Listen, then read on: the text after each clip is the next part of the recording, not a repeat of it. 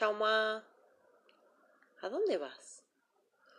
Ay, estoy un poco grande para decirte todo lo que hago. No, jovencita. Seas grande o chica, siempre es importante que alguien sepa dónde o con quién salís. Sobre todo tu madre. Ay, no seas pesada. ¿Qué pasa?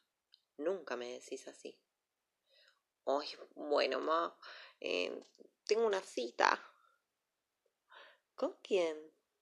Con Raúl. No me suena el nombre. ¿De dónde es? Lo conocí por internet. ¿Qué?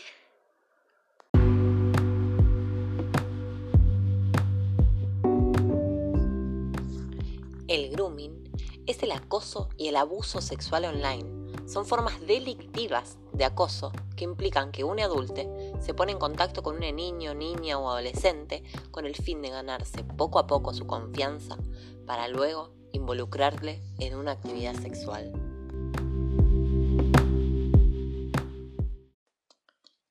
Es fundamental que los adultos ayudemos a concientizar a las niñas y a los adolescentes de los riesgos que trae conversar con personas desconocidas. Directamente deberían no hacerlo. Muchas veces también se corre el riesgo de que los perfiles sean perfiles falsos. Entonces, otra de las cosas fundamentales a hablar con ellos es que no den información a través de las redes sociales, que no envíen fotos de ellos que después puedan llegar a arrepentirse. Lo que estas personas buscan muchas veces son fotos o información de, de las niñas para poder venderlas en el mercado negro. Aunque podría ser aún más grave y estas personas lo que quieren es abusar de esas niñas. O, peor aún, llevarles a una red de trata. Suena fatalista, pero lo es. Por eso es importante que tengamos mucho cuidado.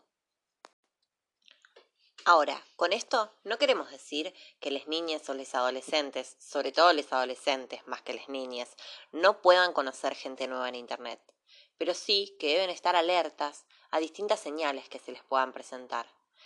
En principio, fijarse que los perfiles no parezcan perfiles falsos. ¿Cómo nos damos cuenta? ¿Por qué tanta información tengan en su perfil? Por las fotos, Siempre que conozcan a alguien nuevo en Internet, es importante que revisen bastante sus redes sociales a ver si hay algo que no les cierra.